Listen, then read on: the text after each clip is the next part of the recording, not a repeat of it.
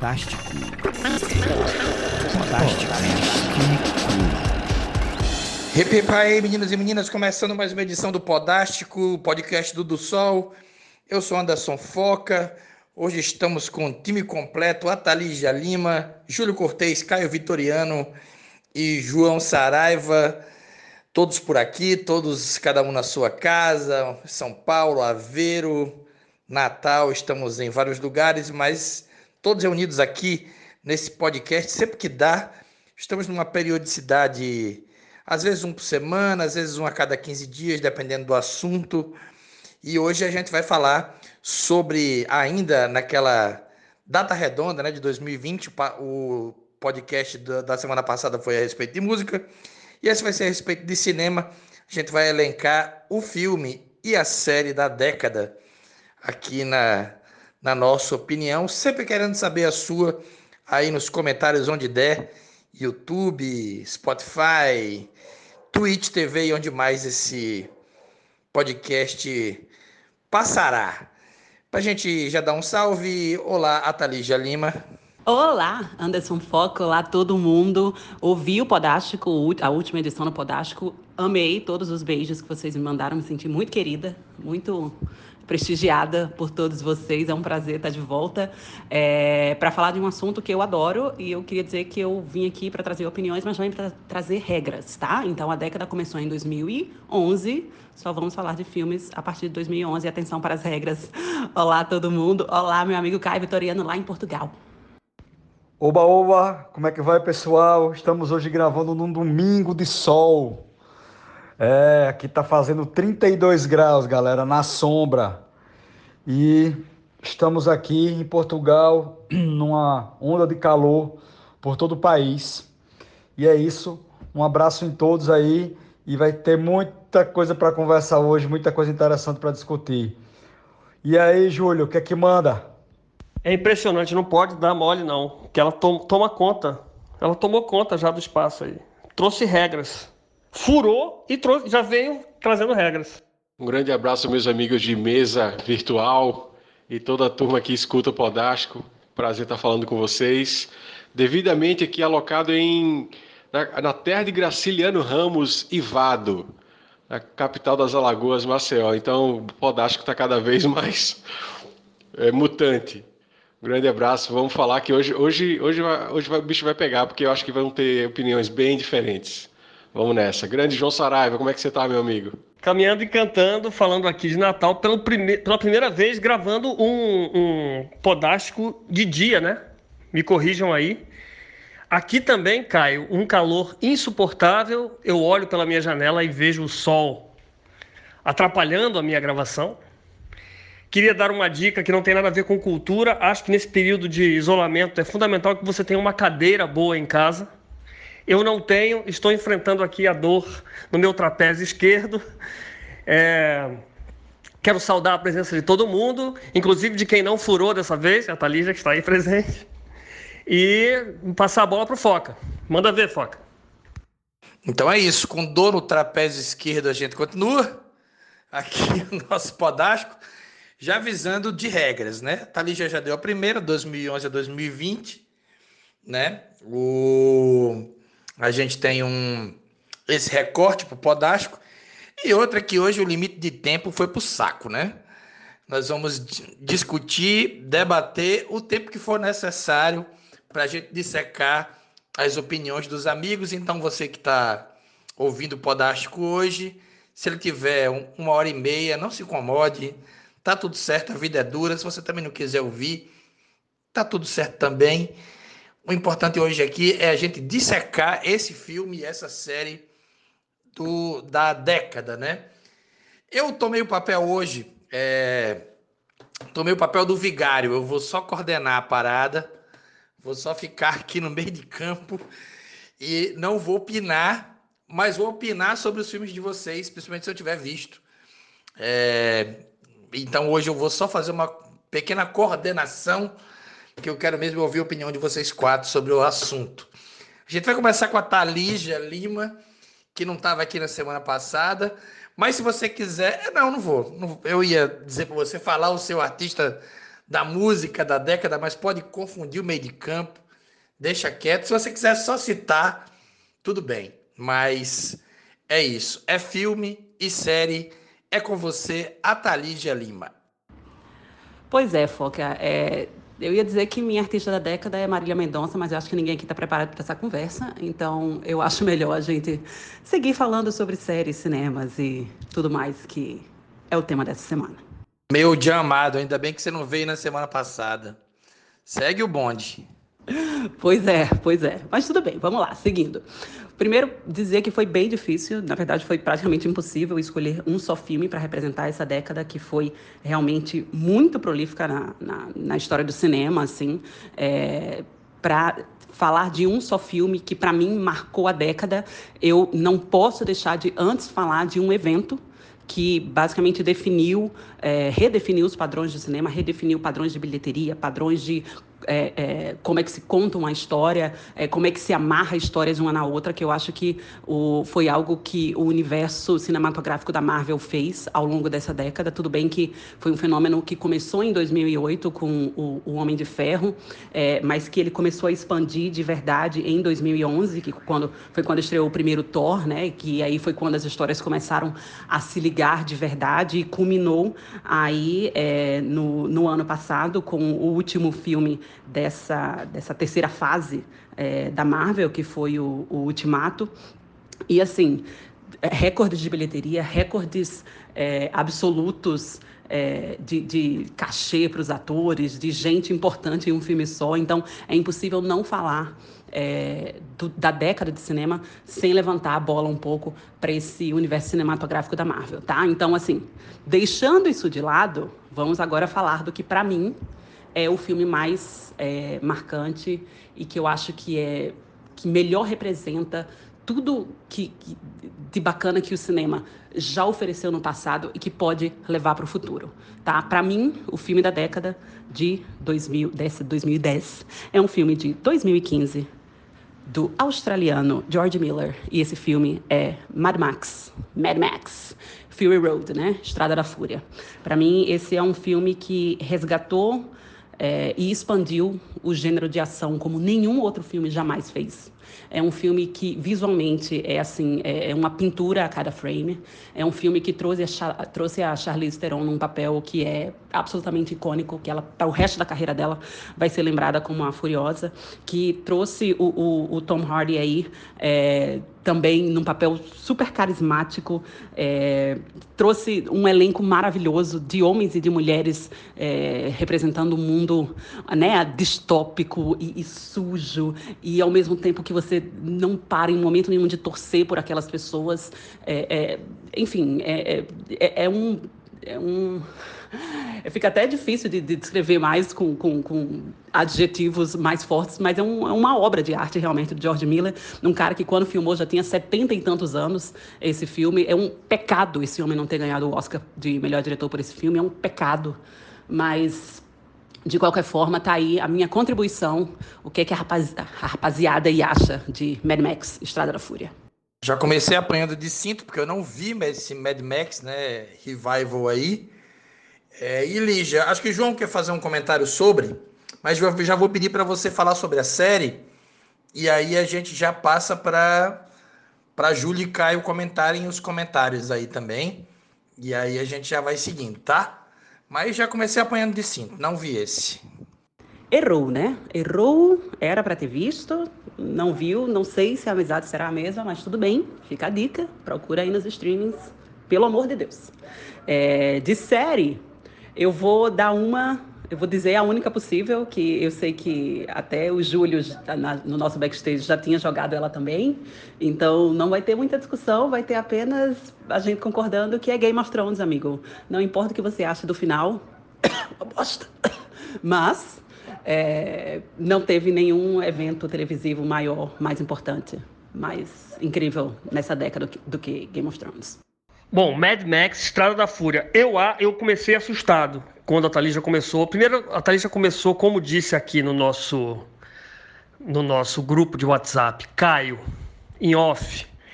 A Thalys já começou com uma pedalada fiscal, falando aí de 2008, fora das regras que ela mesma instituiu. Aí eu fiquei assustado, que achei que ela ia falar de um filme de super-herói.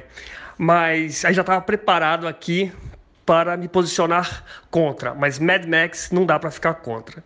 É, eu acho, o que eu acho mais incrível é que ele pegou uma estrada, uma, uma esteira de filmes de ação, porque os filmes de super-herói, eles, na minha opinião, e eu sei que é polêmico, eles achataram, eles achataram o nível da dramaturgia, da, da teledramaturgia. Então fica tudo aquilo muito previsível, você sabe onde vai acabar. São aquelas histórias.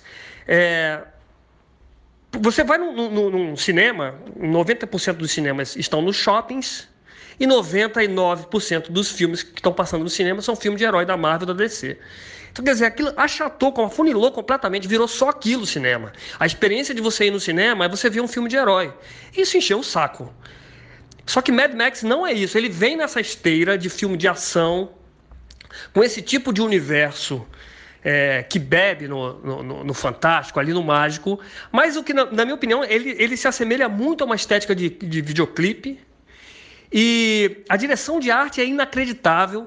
As, todas as telas, se você pausar as telas, se você é, der um print das telas, é uma sequência mesmo de pinturas, como a Thalija falou. É, é um crime não ter, não ter ganho o Oscar mesmo, de melhor diretor. É, é, é realmente uma redescoberta do tipo de. da maneira de contar esse, essa, esse tipo de história, né? Tudo bem, você já espera que seja uma coisa cheia de ação, né? que seja uma ação atrás da outra, é extremamente hollywoodiano, porém é num nível de videoclipe mesmo. Ele transforma a maneira de contar esse tipo de história. E eu acho que é uma, uma espécie de redenção dos filmes de herói. Não é um filme de herói, mas é uma redenção desse tipo de cinema. Porque é possível fazer arte de primeira linha com mesmo depois da Marvel e da DC. Só pontuando, João, os filmes de herói achataram o nível da dramaturgia, da dramaturgia, né? Só para segurar esse, essa frase aí, para a gente discutir. Julião. Vamos lá, é, eu vou tomar a dianteira aqui porque, coincidentemente, isso não foi, não foi discutido antes. As minhas escolhas também são iguais às de Atalija. É, eu, como sou bem velho, sou do grupo de risco, como eu sempre brinco com isso, eu não troco a experiência de, de ir para o cinema. Para mim, o cinema é uma extensão da, da minha casa. Assim, eu me sinto um lugar que eu me sinto bem, que eu me sinto acolhido. E, e para todo tipo de filme, dos, dos, dos gigantes uh, Marvel até os mais obscuros, lado B, assim, de terror, aquela coisa toda. Adoro cinema. E não houve nenhuma experiência dentro do cinema no último, no, na última década tão forte quanto Mad Max Fury Road. Não teve, não teve, não teve. Tanto é impactante na versão original colorida, quanto ele lançou uma versão em preto e branca, em cromo, que é tão bom quanto, assim. E como a Thalija mencionou, George Miller já com a idade avançada mostrou para todo mundo que é, cinema é uma linguagem que não que independe de idade. Né? Você não precisa ser novo demais para lançar coisa nova e você não precisa ser velho demais para ter conteúdo. Então, Mad Max Free Road é um filme que, que quem viu no cinema é uma experiência que não dá para pagar, né? Então, essa, esse também é o meu, é o meu filme. E pro spoilerzinho que, que parece que já vem um, um, um prequel desse filme, né? Parece que estão querendo já criar alguma coisa em cima com o George Miller ainda à frente. Vamos torcer. E aí, quando, quando a gente vai para a série também, a, já, como a Thalys já entregou, a gente já tinha falado um pouco durante a semana, não tem nada como o Game of Thrones nessa última década. Né? A, a forma que foi feita, alguns episódios específicos, para mim, o Red Wedding lá, o Casamento Vermelho, é uma das coisas mais impactantes do, do, da televisão que eu me lembre. Não, tem, não consigo me recordar de nada tão impactante assim. Que bom, que bom para mim que eu não li nenhum dos livros. Então a série foi muito, foi surpresa, né? Porque apesar do, do, do, da, do caráter fantasioso, fantástico da coisa, tem muita política, tem muito relacionamento, tem muito humor, muito humor ácido, tem críticas às instituições. É, é uma super série, atores com papéis, parece que foram talhados a dedo ali. Então, assim, é, não dá muito para fugir pra, com a escolha de, de Atalija, porque é a minha também. E Fury Road e Game of Thrones, para mim, foram os dois, as duas melhores coisas já nessas mídias que a gente comentou aí. Mais, um, mais uma pontuada aqui sobre o comentando os comentários, que é meu papel hoje. Júlio pontuando a importância de ver o filme no cinema, né? Parece muito com um comentarista de festival de música que vê o, que vê o festival via TV, né? Tô deixando isso para a gente ter tópico porque eu quero esticar essa corda, né? Da experiência cinema, que também de certa forma tem um pouco tem sido um pouco esmagada pelo pela, pelo on demand, né? Pela Netflix, Prime Time e por aí vai. E o que o João comentou lá em cima que eu já pontuei. Mas vamos indo aí para ouvir Caio. Vamos lá, né? Pesou. A Taleja pesou aí. Deu uma rasteira, não foi em todo mundo, com as escolhas. Falando primeiramente de Mad Max. Cara, Mad Max Fury Road, para mim também foi um dos grandes filmes da década. Eu assisti duas vezes no cinema. É... A primeira vez eu, eu saí de lá muito impactado, realmente, e assim, fiquei chocado com a velocidade, uma coisa que tem o filme. João falou um pouco do da estética de videoclipe, eu acrescentaria que a estética do Mad Max é de game, é de um jogo de videogame. Até pelas questões de cenário, é, apesar de ser aquela coisa amarelão, amarelona, né? Super quente, né? Aquelas cores. Tem um, tem um drive de cor ali, tem uma distorção muito grande, tem uma layer de, de, de tem um overlay ali de cores muito forte e você sai até, fica com sede, termina o filme você está com sede. e eu acho que eu vi, é, eu vi duas vezes e vi uma segunda, vi a primeira vez ali como espectador curioso de estreia, né? E a segunda vez eu vi é, prestando mais atenção nos detalhes. E depois eu vi no, no streaming e eu acho muito massa o filme, é uma um, um, belo reboot, né? Eu me lembro que o Mad Max, o primeiro lá, é, o Mad Max da década de 80, foi um dos primeiros filmes que eu aluguei em VHS. Eu aluguei a, a fita do Mad Max na locadora porque me chamava atenção cartaz, do, me chamou atenção cartaz, e eu não tinha muita ideia ali, Mel Gibson, bem novinho. E depois ficou uma franquia interessante e legal de, de de acompanhar, né? Irregular, mas, mas muito boa, né? Mas eu acho que esse, o Tom Hardy também, o, a Furiosa também estão, estão é um, uma personagem fantástica, é um novo, é um novo tipo de anti-herói, vamos chamar assim, né? São eles têm, eles são convictos com suas convicções, são éticos com suas éticas, né? Então isso é legal também. E em relação ao Game of Thrones, né? Eu, foi uma série que eu peguei é, com o barco andando. É, eu comecei a assistir ela quando ela estava na quarta temporada, passando na TV a quarta temporada, eu fiz uma maratona para assistir tudo. Namorava uma, uma garota que era muito fã do, do da série e e ela me estimulou a assistir, né? Deixa aqui um beijo, um beijo para Malu, que foi minha introdutora na, no Game of Thrones e acabei vendo tudo, né? E me tornei fã da série. Júlio já apontou alguns capítulos aí interessantes, né? E o que me chamou a atenção, eu também não li os livros, né? É, da Crônica de, de Gelo e Fogo, é isso? Me corrijam.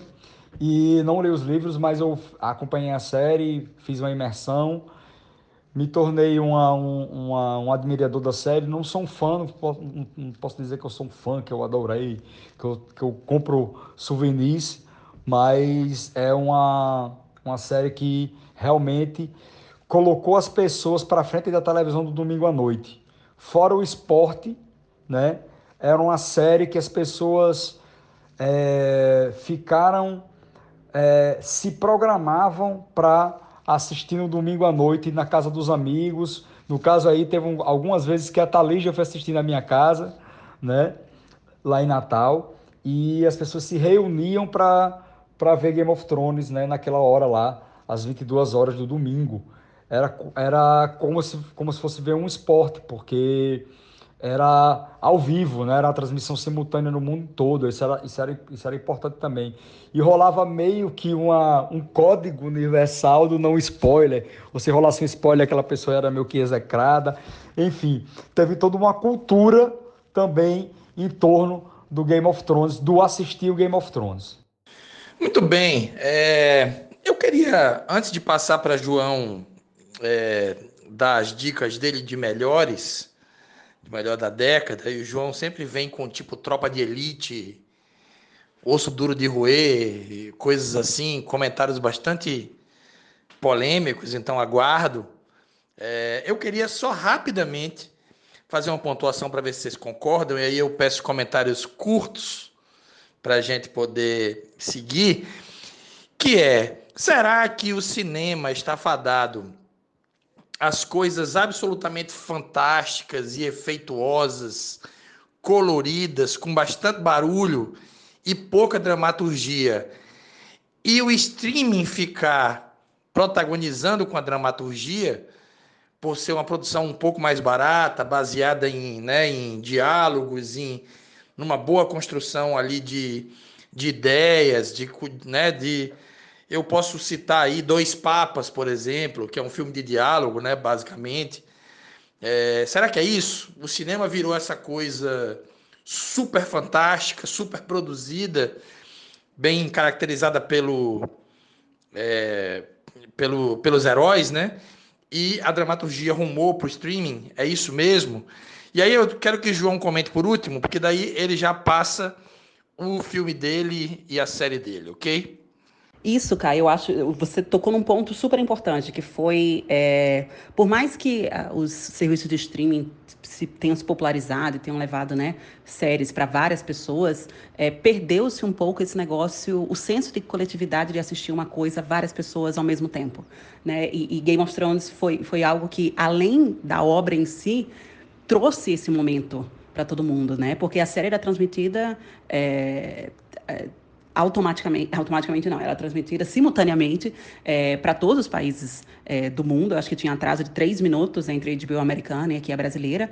E era um evento da semana. Era você se programava para dizer, não, domingo, nove e meia, tenho que ir para casa porque, né, dez horas começa Game of Thrones. Você se reunia com seus amigos para assistir. Você estava ali assistindo e estava no Twitter porque as pessoas estavam enlouquecidas. Tinha gente brigando no Twitter porque as pessoas soltavam spoilers, só que não, se passa ao vivo para todo mundo, não é spoiler.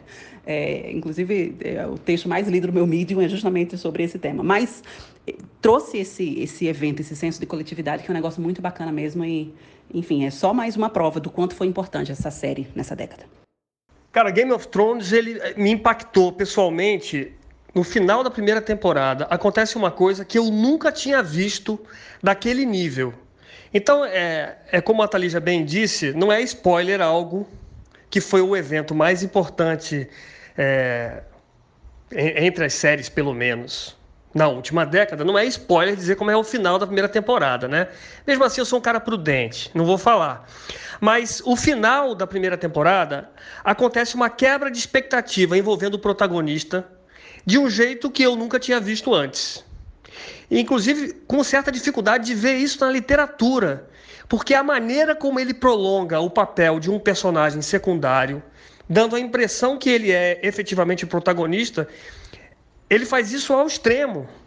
No final da primeira temporada, você ainda está em dúvida sobre, sobre quem é a série. E isso ele, ele repete esse recurso. Ele dobra a aposta no meio da série. É absolutamente fantástico. Eu sou um dos caras que tem algumas críticas em relação ao final, mas eu acho que é impossível se agradar a todo mundo. Acho que no balanço geral, Game of Thrones é incrível também do ponto de vista da narrativa, não é só do espetáculo, não é só pelo fato de ter sido um evento. É a primeira vez que uma série é um evento, né? É a final do, sei lá, do, do futebol americano. É, era um evento, todo mundo brigando para assistir nos bares e tudo mais. É, não tem como falar de outra série da década se não for Game of Thrones. É, mas a nossa missão é tentar, não é mesmo? Bom, agora sobre os cinemas. Eu, olha, eu acho. É, obviamente não tem como você substituir a experiência de assistir um filme no cinema. Você não vai reproduzir isso em casa, por melhor que seja o seu, a, a sua equipagem. O problema é que agora nós temos um, um dificultador que, que, é, que são as pandemias, né?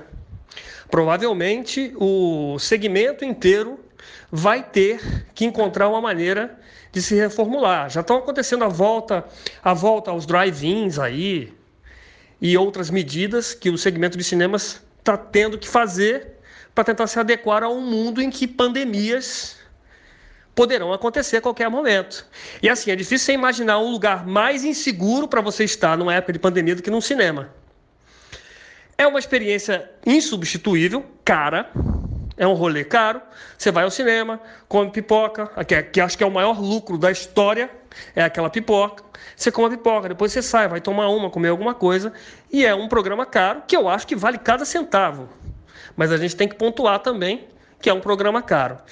Acho que os cinemas eles, eles sofrem de falta de diversidade nos filmes.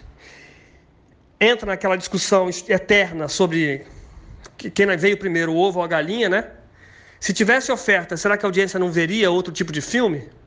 Então tem muitos filmes com o mesmo perfil, são os filmes de herói, que eu acho que tem o seu lugar, né? Eles não devem ser demonizados, mas eu acho errado quando você toma todo o espaço na grade para esse tipo de filme.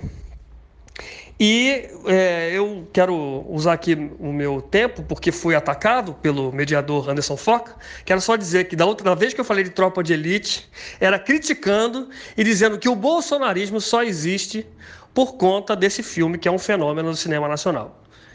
Né? Tendo dito isso, tendo feito a minha defesa, vou entrar agora para falar das minhas dicas. Foca, sobre isso que você comentou, dessa coisa do, do da dramaturgia aí para um lado ou para o outro, eu, eu discordo. Eu não eu não acho que, que uma, uma mídia vai ser mais ou menos do que a outra, porque você tem plataformas de streaming, por exemplo, a, a, a da Disney, o Disney Plus, vai vir com, com, com orçamentos gigantescos. E ao mesmo tempo você vai ter filmes com estúdios em cinema pequenos, assim. Principalmente um gênero que está se reinventando agora, que a gente pode comentar um pouquinho mais à frente, que eu adoro particularmente, que é o gênero de terror. Então acabou, não é que acabou, mas o gênero de terror está se transmutando numa coisa de, de pouco orçamento e muito, muito boas ideias. Então eu acho que vai ter um pouco de, dos dois universos, porque você vai ter plataformas de streamings bilhardárias, né? E ao mesmo tempo você vai ter estúdios menores fazendo filmes para o cinema. Eu acho que vai ter espaço para todo mundo. É, sobre essa questão da mídia, né, de como assistir o no cinema e no streaming, eu acho que foca. Eu poderia, vamos dizer, remendar um pouco o discurso de Foca dizendo que é, são experiências distintas. Né? Eu acho que o cinema pode se transformar realmente numa experiência mais sensorial, de, de vez de ser só visu, audiovisual, né, né? e se transformar numa coisa mais sensorial, que já, já tem uma série de experiências por aí né? E o streaming, os players né, de filmes, eu acho que vai ser de acordo com as, as disponibilidades, né? Eu acho que o orçamento vai existir grandes para os dois, filmes de herói vai ter para os dois, e é isso mesmo. Eu acho que o que vai mudar é a maneira de assistir tal coisa. Inclusive, eu já vi até filmes é, em formato vertical, né? Porque a galera usa muito agora o filmar o vertical e não na, da maneira horizontal. Na verdade, eu não afirmei, né? Eu tô, fiz uma pergunta, né? Se dramaturgia vai ser lugar para streaming e os filmes explosão, cores, como o Caio falou, sensoriais vão ser para vão ser mais, digamos, exibidos ou feitos ou catapultados para o cinema, né? Se isso vai acontecer. Mas é isso. Os amigos já pontuaram, agora a gente vai ouvir João. O seu filme, a sua série. João, um detalhe curioso, é, essas grandes companhias de cinema, né, que temos aí, temos pelo mundo, elas são, a, são as grandes donas de fazendas e fazendas de milho. Elas mesmas são os caras, são os, os responsáveis pela plantação do milho da pipoca que vende. Podemos dizer assim. Então o lucro é o lucro do lucro por cima do lucro. É, sobre essa experiência do cinema, eu concordo com, com, com a galera aí. Eu acho que é, não vai se perder tão cedo, espero, pelo menos essa é a minha torcida, como, como alguém que ama essa experiência de ir, é, de chegar um pouco antes, de comprar meu ingresso, escolher exatamente a mesma cadeira todas as vezes e, e comprar a pipoca. Agora, eu e, e, meu namorado, nas últimas vezes a gente foi ao cinema, a gente está sempre é, comprando uma garrafa de vinho fora e levando, traficando para dentro da sala e bebendo um vinhozinho dentro da sala. É, né? Não contem para ninguém. Mas é isso, é, é uma experiência muito gostosa. Eu acho que, independente do que está passando na tela, é, esse ritual do cinema é algo muito presente na vida de muitas pessoas e que eu estou sentindo muita falta nessa época que eu não tenho acesso e eu espero que retorne logo. E eu acho que tem espaço para todo tipo de filme, todo tipo de conteúdo. Você vê aí é, o cinema nacional batendo recorde depois de recorde com comédias nacionais, então levando pessoas que às vezes não, não, né, não tinham interesse. E eu acho que esse é um é uma indústria para qual eu, eu gosto de dar dinheiro. Né? Eu, eu gosto muito de dar dinheiro para quem eu gosto, então eu gosto muito de contribuir com a indústria do cinema e essa experiência é fundamental e eu acho que tem que continuar assim. Bom, o meu filme é um filme que me impactou pessoalmente, que ganhou um monte de prêmios e que, se você não assistiu, é um grande representante é, desse gênero que eu considero o mais interessante. Eu é, estou falando de comédia dramática ou de dramédia, que é um gênero que a gente vê pouco e que, em comparação aos outros, né? E que eu acho que é um dos mais interessantes que você pode trabalhar as nuances e tudo mais. É, antes de falar sobre especificamente sobre é, esse filme, eu quero falar sobre um cara chamado Spike Jones, que é o cara que dirige, que produz, que escreve esse filme. Antes da década é, da qual a gente está falando começar, ele tinha feito um filme chamado Quero Ser John Malkovich. Se você não viu, a sinopse desse Quero Ser John Malkovich é assim.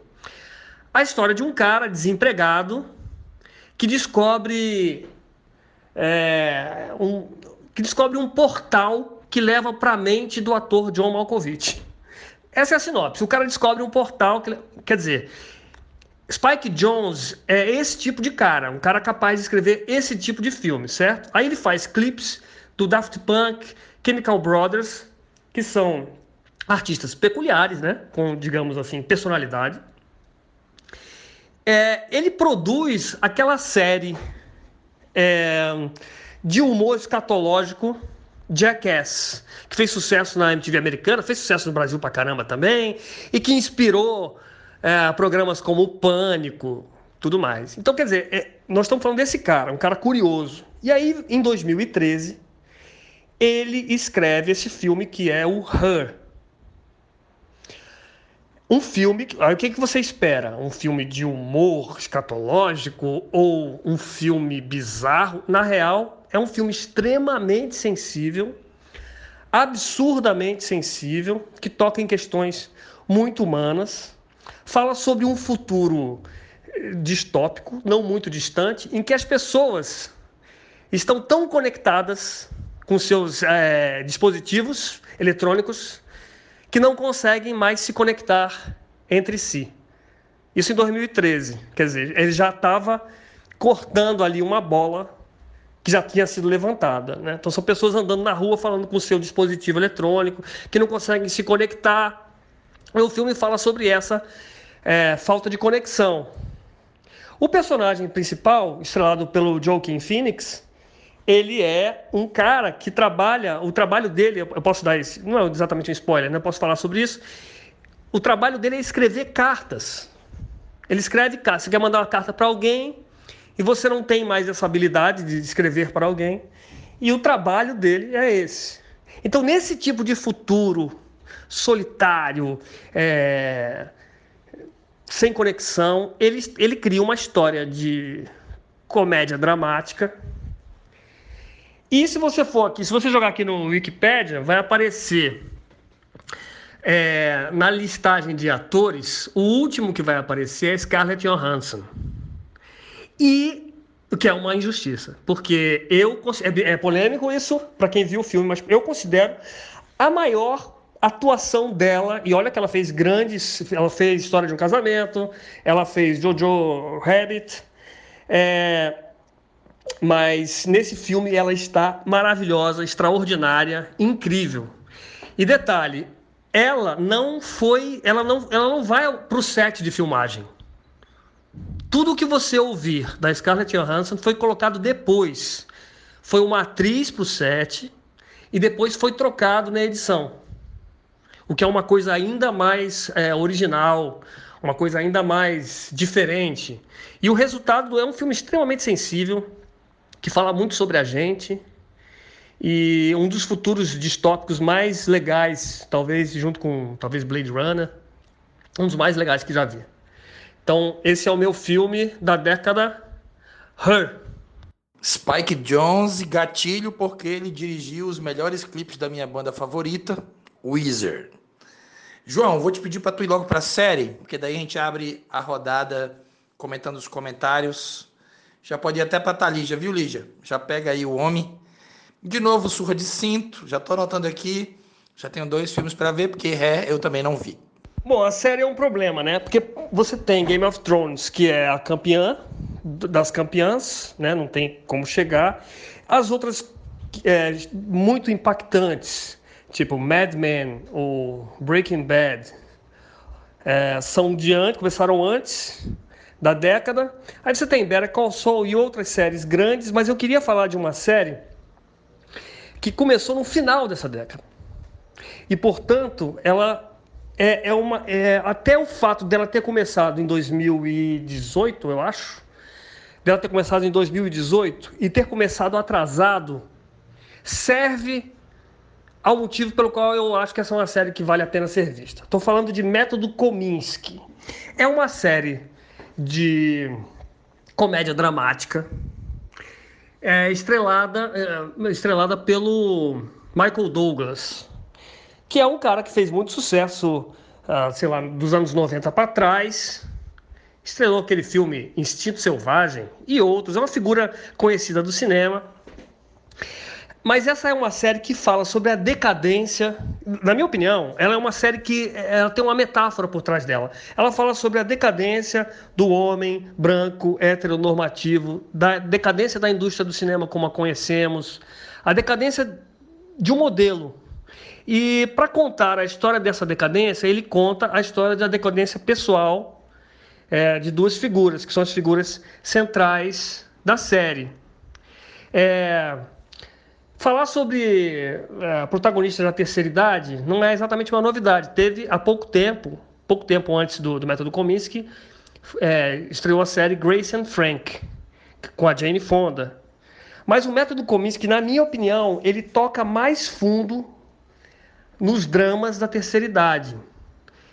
Fala sobre um cara, que é o Sandy Kominsky, estrelado pelo Michael Douglas, ele é um cara que não teve muito sucesso como ator em Hollywood, e aí ele monta uma escola de interpretação para ensinar aqueles candidatos a, a estrelas hollywoodianas.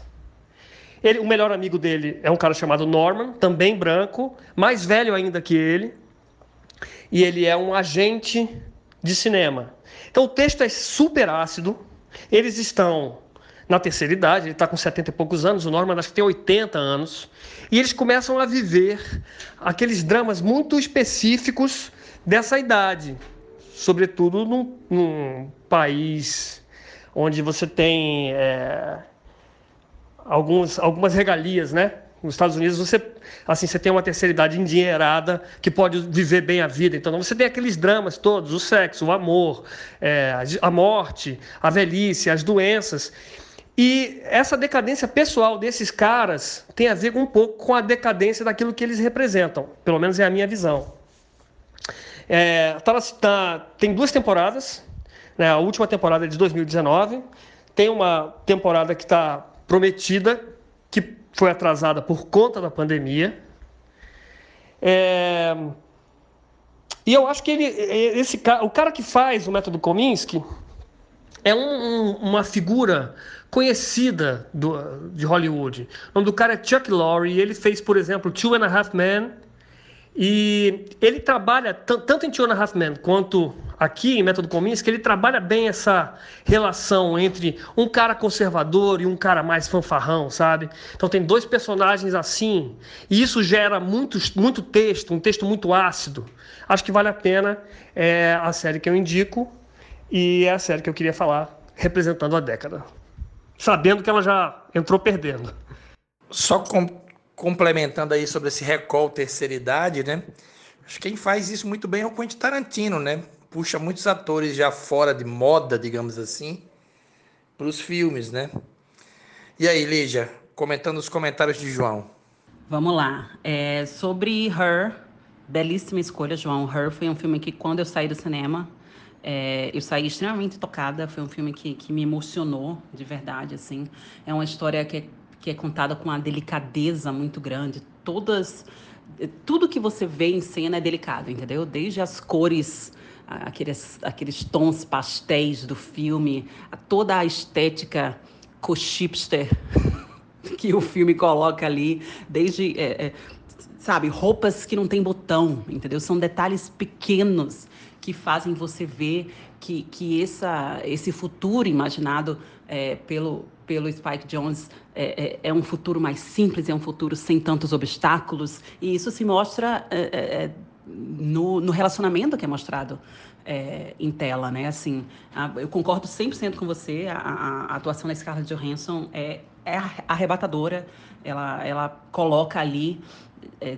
uma emoção extrema apenas pela voz dela, que é linda, é maravilhosa, mas é, ela coloca uma delicadeza e nuances incríveis. Você, você consegue ver ela só pela voz, entendeu? E você realmente consegue é, sentir o que ela está sentindo, apesar dela ser um robô. Então, é tudo muito maluco e muito maravilhoso. É realmente um filmaço. Sobre o método Kominsky, eu não consigo comentar porque eu não vi, mas eu sou muito fã de Grace and Frank. É, e se você fala que é algo mais aprofundado nesse sentido, já tenho, já tenho interesse, então é algo que que já quero ir atrás. O Chuck Lorre é alguém que, com o passar dos anos, foi ficando um pouco polêmico para mim e para todo mundo, na verdade. Two and a Half Men, eu acho que, é, por mais que tenha tido seus méritos na época, você olhando para trás, não, é uma série que envelheceu bem, é uma série bem né, machista, ela tem, ela é bem problemática em alguns, em alguns momentos. Ele também foi o, o autor, né, o showrunner de, de The Big Bang Theory, que é uma série amada no mundo inteiro, que acabou agora no ano passado. É, mas, enfim, vamos colocar isso à parte. Confio no seu, no seu, na sua dica. É, só em você falar que é, é, é, é sobre dificuldades do homem branco de idade avançada já me interessa porque esse é um assunto que a gente não vê muito por aí, né? Então, é, de repente, é algo que vale investir, sim. Boa, Lígia. É, vou fazer de trás para frente. O método Kominsky eu separei para ver. João tinha dado uma dica aqui no Podástico sobre o método Kominsky e dessa dica dele eu já separei. Ele está aqui na minha filazinha para eu poder assistir. Mas é, outras pessoas já me falaram que a série é muito boa. Acho que está com duas, três temporadas. João pode complementar essa informação. E em relação ao Hurry e o Spike Jones, Spike Jones já é sócio aqui do, do Podástico. A gente falou dele um pouco quando comentamos sobre o documentário do Beast Boys. Ele é o diretor do. É o último filme do Spike Jones lançado. É o documentário sobre os Beast Boys. Né? Ele é o diretor de Sabotage dos Beast Boys também, dentre vários clipes publicidades incríveis, né? Se você for fuçar a carreira dele como diretor de filmes publicitários, é fantástica também. Vale um detalhe que o Spike Jonze, além dessa, de ser criativo, etc., fazer essas coisas todas, ele foi um skatista, um dos melhores skatistas da, de uma determinada época, sendo que ele foi se dedicar ao audiovisual e ao registro e filmar e fotografar é ação, né? Ação do skate. Então o Spike Jones é uma figuraça. Vale aí a imersão na, a imersão na, cine, na cineografia dele, né? E cinegrafia dele e nos seus trabalhos como de videoclipe de como diretor publicitário. Show de bola. Ah, um detalhe curioso é que Lígia pode complementar essa informação com mais precisão, mas Her e o filme da, da ex-mulher do, do da ex-companheira do, do Spike Jonze, né, o Lost in Translation, né, que é da Sofia Coppola, tem uma tem um diálogo entre os dois filmes, né? Então fica também essa outra dica aí no sanduíche, né? Lost in, in Translation e Her fica junto aí para assistir. Sofia Coppola também, que inclusive ela é a atriz de um dos filmes do do clipe do Chemical Brothers que o Jonesy também dirigiu. Acho que é Electrobank, que ela dança ginástica rítmica. Cara, se a pessoa assistir Lost in Translation, de Her, vai dormir sonhando com a Scarlett Johansson e nunca mais vai querer saber de outra mulher no mundo. Eu acho que para nós mulheres não é justo fazer qualquer homem hétero assistir Lost in Translation, Secret de Her de uma vez assim. Eu acho que não é justo, mas tudo bem. Foca, se você tiver um canal aí, convida a Scarlett Johansson para participar do próximo Podástico. A minha fama de influência não passa aqui do, dos limites de Natal, não, rapaz. Caio, seu filme e sua série favoritas, por favor. Vamos lá, né? Fiquei para fechar aqui o combo de filmes e séries do, dessa nossa década, desse nosso recorte aí de 2011 para 2020. O meu filme é o Interstellar, né? É um filme que, curiosamente, toda vida que eu que ele passa ou tem a oportunidade de ver, eu paro para assistir, né? E é um filme do Christopher Nolan, né? Com roteiro com o seu irmão, é, Christopher Nolan e Jonathan Nolan, é o irmão do Christopher Nolan.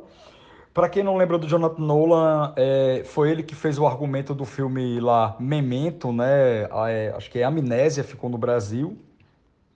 Se você está na barca aí de Dark, vale a pena ver Memento também, ou Amnésia.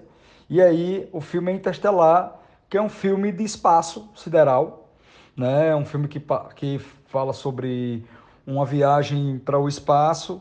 Um grupo de astronautas vão atrás de uma solução para melhorar a vida na Terra, né? Acontece uma série de, de, de questões aqui no planeta e tem uma missão é, espacial que esses astronautas vão, vão numa busca de uma, de uma solução. E aí tem todos os dramas dessa, dessa tripulação e das suas questões com a, a o pessoal que está na Terra, além do fator aí é, espaço-tempo, é, realidades paralelas, né?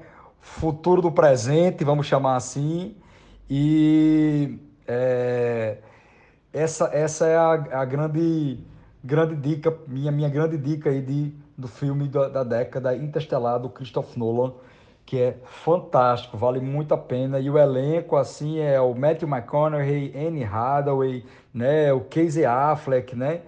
Então, tem toda uma galera também para reforçar aí o, o combo, né? E a série da década, né? é o True Detective, primeira temporada. Lembrando que o, o, o Interstellar saiu em 2014 e o True Detective também, ele é ali do início ali, é, ele também, o, o Interstellar é do final de 2014 e True Detective é do início de 2014. E aí você, e os dois têm o Matthew McConaughey. E o Matthew McConaughey, no True Detective, ele fez uma mudança física muito bizarra, né? Eu acho que ele já emendou com aquele outro filme lá que ele faz lá do, do travesti, que é a história da AIDS e tal. Eu esqueci agora o nome, depois me lembrem aí, galera. E é, ele já emendou com o True Detective, porque o True Detective é uma série da HBO, né? Ela tem, três temporadas, mas cada temporada é uma.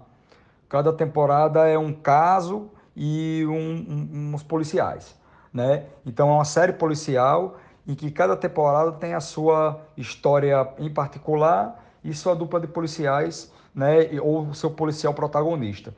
O, o, a, primeira, a primeira temporada é que eu, eu chamo a atenção porque acho que tem a história mais bacana e a dupla mais legal, né? Que é o Matthew McConaughey e o Will Harrison, né? Fantásticos, ambos E a história é uma história bastante dark, assim, uma história bastante densa, nebulosa, que a, a trama é recortada com vários momentos né, de, do tempo.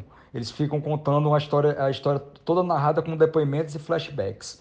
Muito bem editado, muito bem recortado e muito bem escrito.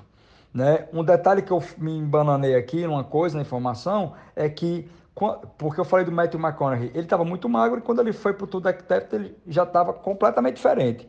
E como a série tem vários momentos do, de, do personagem, você vê a mudança física do, do ator e, o, e como ele encarou o papel e mudou fisicamente para encarar o personagem. E ele já é um, uma figura aí de Hollywood e da indústria do cinema que é conhecido por fazer essas mudanças no corpo, né, para encarar seus personagens. Caio falou de filme que fica passa na TV, né, e você quer ver de novo. O meu é estranhamente Pierre Harbor. Meu Deus, o que acontece sempre que passa esse filme eu fico vendo. Que praga. Pois é, eu queria só pontuar essa, essas indicações de Caio, essas uh, as escolhas, porque o, o Nolan merece um programa só para ele. existem os, os, haters, existem os que adoram. Eu gosto de alguns filmes, acho insuportáveis outros. Tem alguns poucos que são incríveis, como A Origem e é, Cavaleiro das Trevas, para mim, que são incríveis. Mas isso, isso é pano para manga para outro programa. E sobre a, a, a, primeira temporada de True Detective, realmente é para quem, quem gosta daqueles uh, filmes e séries de serial killer que foram muito famosos nos, nos 90 com Silêncios Inocentes, Seven, aquela coisa toda. É incrível, é incrível. Uh, o timing é perfeito, a locação é, é, é, é perfeita do filme, a química dos dois personagens principais é, é maravilhosa. Então, para quem tem sua HBO aí e não, e não pegou essa primeira temporada de True Detective, por favor, corra e, e faça esse favor a você mesmo, que é, é sensacional. Belíssimas indicações, Caio. Eu tinha até separado uma, uma listinha para fazer umas menções honrosas aqui no final do programa, e Interstellar estava na minha lista de filmes. É, é, um, é um filme que né, só é, mostra ainda mais essa outra fase do Matthew McConaughey, que passou por uma. É, tem uma fase que as pessoas chamam que é a McConaissance, que é a, a, o renaissance do Matthew McConaughey, que é quando ele para de ser aquele ator de comédia romântica que tira a blusa não que ele tenha parado de tirar a blusa, mas enfim, que tira a blusa em todas as cenas, uh, ah, para ser um cara realmente levado a sério, que, né, é, inclusive ganhou o Oscar por Dallas Buyers Club, que é o nome do filme que você esqueceu, Caio. É, uma coisa de Interstellar que você esqueceu de citar também, e que é impossível citar, são dois atores incríveis, Uh, Michael Caine, que está espetacular, e Jessica Chastain, que eu acho que é o primeiro filme dela que eu parei e falei: Meu Deus, quem é essa mulher? Que tá bem incrível no papel da Murphy, é, e eu acho que foi uma, uma bela forma dela se apresentar realmente para o grande público. Eu acho que antes disso, o filme grande que ela tinha feito foi. Uh, o Árvore da Vida, que é um filme que particularmente eu não gosto, mas que, enfim, tem seu público. E é uma bela escolha. Interstellar também uh, vale citar a trilha. A trilha é espetacular. Como, como são todas as trilhas do Nolan, que, como muito bem disse Júlio, rende um programa só para ele. É, e tal qual você, Caio, também é um filme que sempre que está passando eu paro para ver. Então eu já vi a cena do armário no espaço, não sei, 18 vezes. Já vi muitas vezes esse filme. Muito bacana. E True Detective também, puta série massa, Pode falar a palavra no, no Podástico? Acabei de falar, desculpa. É, mas série incrível. Um, tanto o Matthew McConaughey quanto o Woody Harrison, que os papéis principais são espetaculares. É uma série que você no começo não entende nada do que está acontecendo e depois você vai ficando envolvido e, e, ela te consome de um jeito muito incrível. E ela é perturbadora, né? Assim, mexe com assuntos que são ah, que, que, que assim são sensíveis para as pessoas, né? Envolvem ah, não quero dar spoiler, mas são assuntos pesados, mas que no final rende muito, uh, uh, vale muito a pena, porque realmente são, são belas obras. Primeiro, True Detective, primeira temporada. Eu só assisti a primeira temporada, porque descobri depois que eles trocariam os núcleos, né? não era uma série contínua, era uma série de várias. É, várias, várias. Era uma série diferente a cada temporada. Aí não me interessou ver a segunda de tão impactado que eu fiquei pela primeira. É, uma história clássica de crime é, numa cidade em que não acontece crime nenhum. E você tem ali dois personagens muito bem construídos. Acho que é uma bela escolha, uma grande série. É, Interestelar, eu, eu acho, olha, eu, go eu gosto muito do Nolan, eu concordo com o Júlio, dá para fazer um episódio inteiro sobre ele. Eu acho que esse é o melhor, talvez seja melhor do que Origem, esse filme. É um filme extraordinário. É a primeira vez que eu vejo a questão do tempo, porque nas viagens é, interestelares, né, que são ainda, obviamente, hipóteses, né? A questão do tempo é um problema, porque o tempo é relativo. Você desce nos planetas quando sobe, é, envelheceu não sei quantos anos, quem ficou na nave não envelheceu ou envelheceu mais ainda. Enfim, o tempo, o tempo corre de maneira diferente. E é a primeira vez que eu vejo, deve ter em outros filmes de ficção científica, mas é a primeira vez que eu vejo essa questão ser levada a sério mesmo. Né? E o, o Nolan é muito em cima do tempo, né? em cima das coisas que você perde, em cima de, de uma espécie de é, é como se fosse uma, uma, sei lá, frustração de você perder as coisas. A obra dele é meio que sobre isso, né? Ele consegue trazer isso para um filme de ficção é, científica. É, eu acho uma escolha incrível. Bom, eu estou me despedindo. Foi muito bacana conversar com todos vocês. Espero que vocês curtam esse podástico, que foi bem longo, que vai dar muito trabalho para o Foca. E é isso. Fiquem tranquilos, fiquem a salvo, lavem as mãos e fui. Pois é, para terminar a minha parte também, já me despedindo, agradecendo aí os amigos que fizeram parte da mesa e o pessoal que está escutando aí em casa, no carro, onde estiver, na caminhada. Se cuidem, continuem se cuidando. Uh, eu queria só fazer uma, uma, uma, amarrar uma coisa que a gente começou, falou logo no começo do programa, mas acho que vale a pena é, mencionar. A gente está falando da indústria do cinema, né? Indústria. Então, números são mais importantes do que conteúdo, infelizmente. E aí, João levantou sobre a questão dos filmes de herói. Durante muito tempo eram filmes de fantasia, depois eram filmes uh, de suspense, depois eram filmes com temáticas, enfim. É, o momento agora é esse, né? O momento agora, esses, se a gente lembrar bem, até pouco tempo, filme de heróis era coisa ridícula, com baixo orçamento, de fazer aqueles que eram fãs virar torcer nariz. Hoje é a onda do momento, como daqui a pouco vai passar também, né? Então eu acho que tem esse momento, a, a fórmula já está se esgotando, quem, quem consegue criar coisas diferentes consegue ainda se manter, é, leia-se Logan e, e, Deadpool, algumas coisas que fogem um pouco do, do normal, mas esse, esse formato padrão Marvel aí, os filmes resulta em bilhões de dólares. Então, a gente ainda vai ver muito isso, né? Porque afinal de contas é a indústria do cinema. Então é isso. Um abraço, se cuidem, valeu, até a próxima. Eu tô com o Júlio, eu acho que o Nolan merece um podástico. Uma, vamos fazer, vamos ter que fazer o filhote do podástico, né? O podástico filmes, podástico música, né? Fazer os temas aí. E o Nolan merece, ele é uma figura importante, e assim, hoje um dos caras que produzem mais, né?